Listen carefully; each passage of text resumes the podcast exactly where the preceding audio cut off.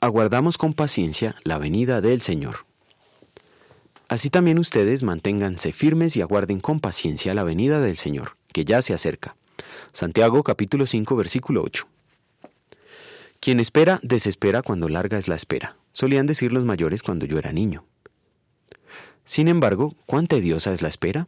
Eso depende mucho de lo que se espera. A Jacob, enamorado de Raquel, le tocó esperar siete años para poder casarse con ella. La Biblia dice que le aparecieron como pocos días, porque le amaba.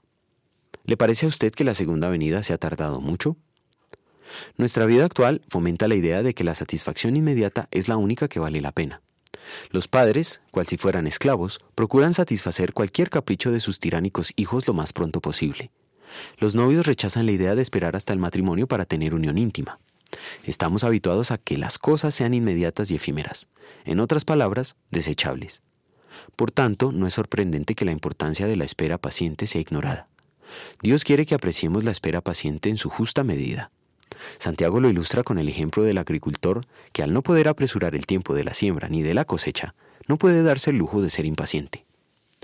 Por causa de nuestro viejo Adán pecaminoso, somos impacientes por naturaleza, lo que nos lleva a conseguir nuestros deseos de forma pecaminosa y a sucumbir ante la tentación, abandonando la vigilante espera en santidad de la venida de Cristo. Por eso somos merecedores de toda la ira de Dios. Pero Cristo nos salvó de la condenación al haber sido paciente en lugar nuestro y al llevar en la cruz el castigo que merecemos por este pecado. En gratitud vamos a querer aguardar con paciencia y en santidad la venida del Señor. Como está escrito, no selles las palabras de la profecía de este libro, porque el tiempo está cerca. Que el injusto siga haciendo injusticias, que el impuro siga siendo impuro, que el justo siga practicando la justicia, y que el que es santo siga guardándose santo. Apocalipsis 22, 10 a 11. Oremos.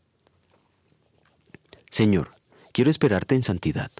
Concédeme que mi vida entera esté consagrada a ti, Señor, que a mis manos pueda guiar el impulso de tu amor, que mis pies tan solo en pos de lo santo puedan ir, y que a ti, Señor, mi voz se complazca en bendecir, que mis labios al hablar hablen solo de tu amor, que mis bienes dedicar yo los quiera a ti, Señor, que mi tiempo todo esté consagrado a tu loor, que mi mente y su poder sean usados en tu honor. Toma, oh Dios, mi voluntad y haz la tuya nada más Toma sí mi corazón y tu trono en él tendrás. Amén.